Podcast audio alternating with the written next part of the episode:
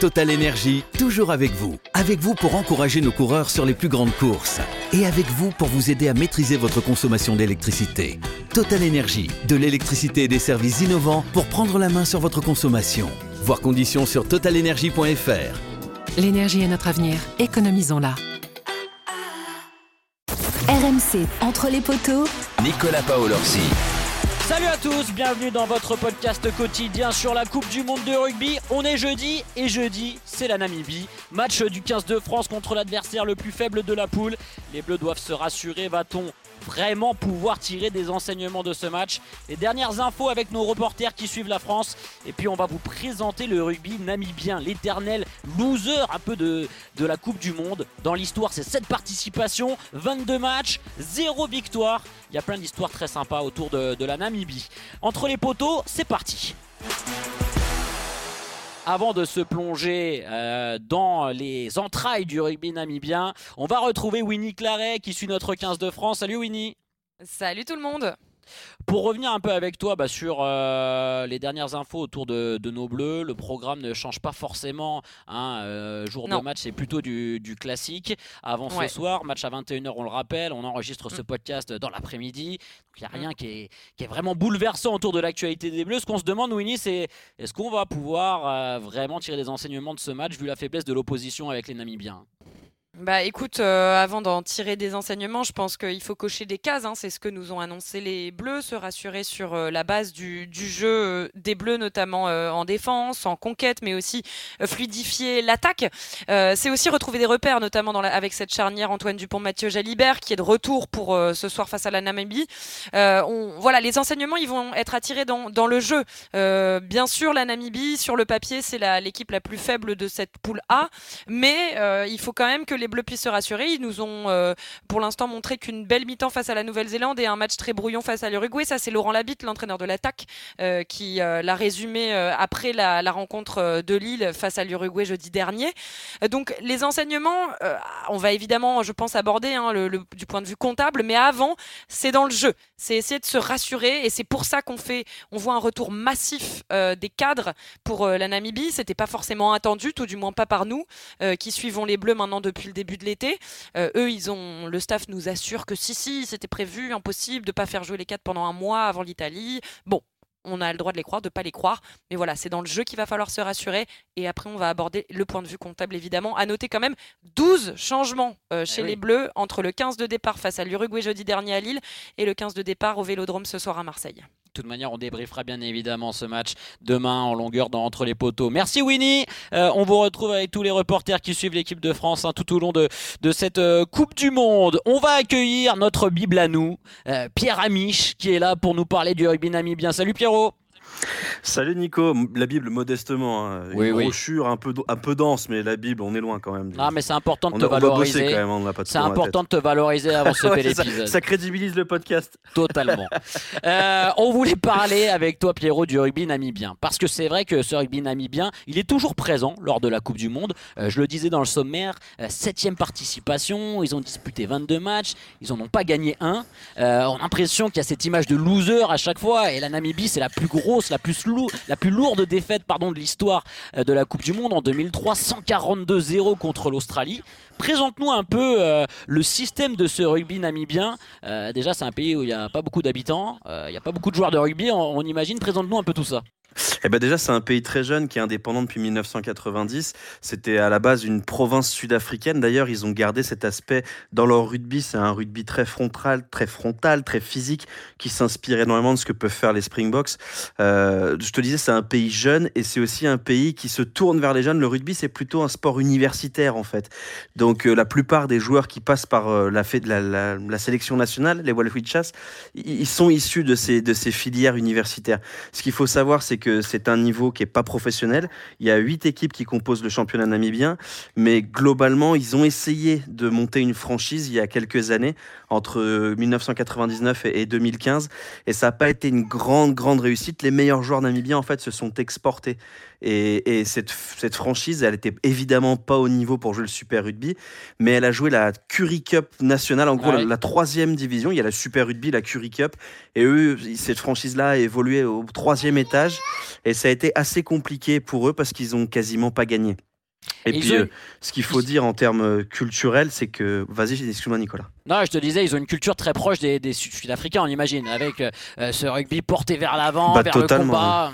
Bah, totalement. D'ailleurs, le joueur emblématique de la génération des années, des années 2000, je ne sais pas si tu te rappelles de Jacques Burger, qui était ce troisième ligne des Saracens qui plaquait sans relâche. Et c'est avec lui, d'ailleurs, en, en tant que capitaine, qu'ils ont frôlé leur première victoire en Coupe du Monde. Ils ont perdu que d'un petit point, 17 à 16 face à la Géorgie. C'était euh, le point d'orgue de la génération Burger. D'ailleurs, cette année-là, ils étaient déjà dans la poule des Blacks, mais ils n'avaient pas pris une énorme rouste. Ils avaient résisté à chaque match et c'était une équipe pénible à jouer. Aujourd'hui, ben, on le voit, hein, c'est une génération euh, qui est à la fois très vieillissante avec des, Van Yersfeld ou des Van Lille et ou très jeunes, comme par exemple Gershwin Mouton, mais on va revenir un peu sur les qualités de cette équipe, euh, évidemment, qu'on va affronter. Justement, parle-nous un peu des, joueurs qui, composent euh, cet effectif de, la Namibie. Euh, on peut dire qu'il y a trois joueurs qui se détachent un petit peu euh, du reste de, l'effectif. Il y a les vieux grognards aussi qui sont un peu connus du rugby français parce qu'ils ont joué dans, des clubs français où ils sont encore en France actuellement. Sinon, c'est difficile de, dégager des individualités de, ce groupe. Bah c'est sûr, on va en prendre un par ligne. Donc euh, en première ligne, c'est Thorsten Van qu'on a bien connu en top 14 et en Pro D2, qui ne qui n'est pas titulaire sur ce match. En deuxième ligne, Wanivi, le grand deuxième ligne massif de Montauban, qui lui non plus ne jouera pas, mais ça s'explique. Hein. C'est parce que cette équipe namibienne a un objectif, c'est de remporter un match, et donc ils ont fait tourner en vue du match face à l'Uruguay, le seul qui est à leur portée. Et puis euh, et puis il y a trois joueurs un peu particuliers. Le premier, c'est Tian Swanepoel, qu'on ne verra pas jouer face à l'équipe de France, mais qui est vraiment l'archétype du demi d'ouverture sud-africain de, on va dire, d'inspiration en tout cas. C'est le plus gros buteur du monde. Il tape de 70 mètres. Il a des cuisses monstrueuses et c'est un plutôt bon animateur. On va retrouver Johan Deissel, qu'on connaît très bien en France, qui est le capitaine de cette équipe avec son duel face à Jonathan Danty. Ça risque de faire des étincelles. C'est un, centre très massif. C'est quasiment un quatrième, troisième ligne. Et puis, il y a, y a un joueur extrêmement créatif que moi j'apprécie beaucoup, qui a déjà marqué dans cette Coupe du Monde, euh, qui s'appelle Gershwin Mouton, qui est un, un petit prodige. Voilà, c'est une sorte de Joe Aplon, de Chelsea Colby. Il a beaucoup d'appui, il est explosif. Et puis il a un nom, on a envie de l'aimer, quoi. Gershwin Mouton, on a envie de C'est vrai, c'est vrai, c'est sympa. C'est français un peu. Et nous, ça nous parle, ça. Euh, mouton, ça c'est, ça c'est chouette. Euh, Pierrot, faut quand même que tu nous expliques un peu aussi le rapport qu'ont les Namibiens avec la défaite, parce que qui dit Coupe du Monde euh, et Namibie, bah, c'est forcément associé à, de gros cartons contre eux. Euh, bah alors c'est, peut-être un exploit pour eux aussi de se qualifier pour la Coupe du Monde, hein, on imagine. Mais c'est vrai que quand ils sont là, on se demande un peu quelles ambitions ils ont avant de débuter une Coupe du Monde. Bah, en fait, il faut remettre les choses dans, son, dans leur contexte. Euh, l'équipe de Namibie, elle est composée pour partie, voire pour majorité, de joueurs qui évoluent à un niveau amateur. C'est-à-dire que sans faire offense à ces joueurs-là, il y en a certains qui évoluent au niveau où moi j'ai évolué en Fédéral 2. Donc c'est complètement fou de se dire que, que ces joueurs-là disputent une Coupe du Monde. Et puis euh, dans la zone Afrique, c'est un peu difficile de se qualifier parce qu'il y a une grosse densité. Il n'y a pas d'équipe monstrueuse, mais il a fallu venir à bout de la Côte d'Ivoire, de l'Algérie, du Kenya, du Botswana, du Mozambique. Euh, c'est quand même des équipes où on joue au rugby, du Sénégal. Et donc, euh, c'est un vrai parcours du combattant. La Namibie est la meilleure équipe africaine après l'Afrique du Sud. Mais, mais évidemment, ce continent-là est encore en développement. Et, je pense que l'objectif namibien, c'est d'être présent à la Coupe du Monde. Parce que c'est comme ça que l'équipe grandit, que l'équipe progresse. On fait gagner de l'expérience à des joueurs et puis de la visibilité. Euh, il y, y, a des tas d'histoires de joueurs, pas forcément namibiens, hein, mais par exemple uruguayens ou chiliens, qui grâce à cette Coupe du Monde vont pouvoir aller vendre leurs services. Par exemple, euh, au centre, on, a un joueur quand même qui va porter le numéro 13, qui est présent sur un site très connu euh, qui s'appelle euh, bah, Rugby Agent. Et en fait, les joueurs proposent leurs services. Et c'est le cas, par exemple, pour Banco, qui est au centre qui Danko qui, a proposé en gros bah, je suis ouvert à toute, toute, toute offre toute aventure en Europe c'est des joueurs qui sont quand même qui sont là à la fois pour euh, être présents à la Coupe du Monde et disputer des matchs euh, et du mieux qu'ils peuvent, mais aussi peut-être en faire leur métier parce que ce sont des joueurs amateurs. Donc on a un regard un peu cruel parfois si on prend juste les chiffres, mais la réalité de ces équipes-là, elle est bien plus complexe.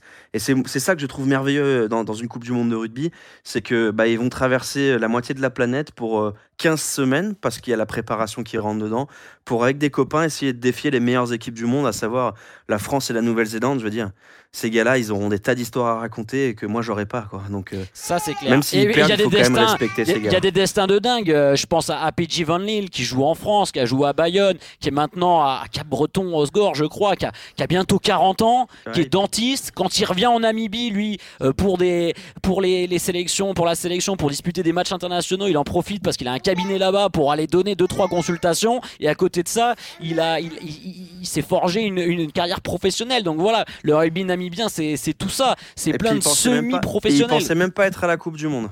Ouais, Voilà, ils pensaient même pas être à la Coupe du Monde. On a fait appel au vieux grognard euh, Van Lille parce que ben, parce qu'il y a l'expérience, parce qu'il y a le charisme, parce qu'il connaît la France et qu'il parle un peu français et que mine de rien dans un groupe ça aide. Et puis parce que tout simplement euh, ils, ils ont pas non plus 50 solutions euh, à, à différents postes. Donc euh, voilà, moi j'ai une tendresse particulière, pas nécessairement pour la Namibie, mais pour toutes ces formations euh, Chili, Namibie, Uruguay, qui, Portugal, même la Géorgie, la Roumanie qui, à qui on promet souvent des, des belles roustes et, et qui à chaque fois arrivent à nous sortir des Et joueurs incroyables et des matchs courageux. Ouais, ouais, ouais, Voilà. Ce sont des nations euh, vaillantes, ça c'est sûr. De toute manière, on essaiera hein, tout au long de cette Coupe du Monde, on aura du temps puisque l'équipe de France ne joue pas pendant 15 jours, euh, de vous présenter un peu ces petites nations, je mets des guillemets bien évidemment, du, rugby, mais qui essayent de rivaliser désormais avec des, avec des pays du, du tiers 1. Euh, rapidement, Pierrot, pour terminer, mais en plus, la Namibie, tu le disais, influence sud-africaine, sport universitaire, on imagine beaucoup du coup de, de blancs qui jouent là-bas, mais ils essayent d'ouvrir un peu aussi le rugby aux, populations aux Ouais. populations noires, hein, ça c'est important. Bah, c'est clair que depuis 1990 et l'indépendance, il y a eu un mouvement qui a euh, tout simplement séparatiste vis-à-vis de l'apartheid euh, sud-africaine. Ça a mis du temps. Hein. Je vais pas te mentir, Nicolas, il y a eu une majorité de joueurs blancs depuis, euh, depuis euh, l'origine, depuis 90. Mais c'est vrai qu'il y a eu des efforts qui ont été faits. Déjà, ils ont changé de nom. À l'origine, leur nom, leur surnom, parce que toutes les équipes ont des surnoms, rappelait malheureusement une spécialité culinaire, mais qui était très marquée par les Afrikaners et les Boers. Euh, l'équipe de Namibie l'a rejeté pour prendre les Welwichas, qui est une plante euh, locale euh, qui, qui ne pousse qu'à l'ouest du pays.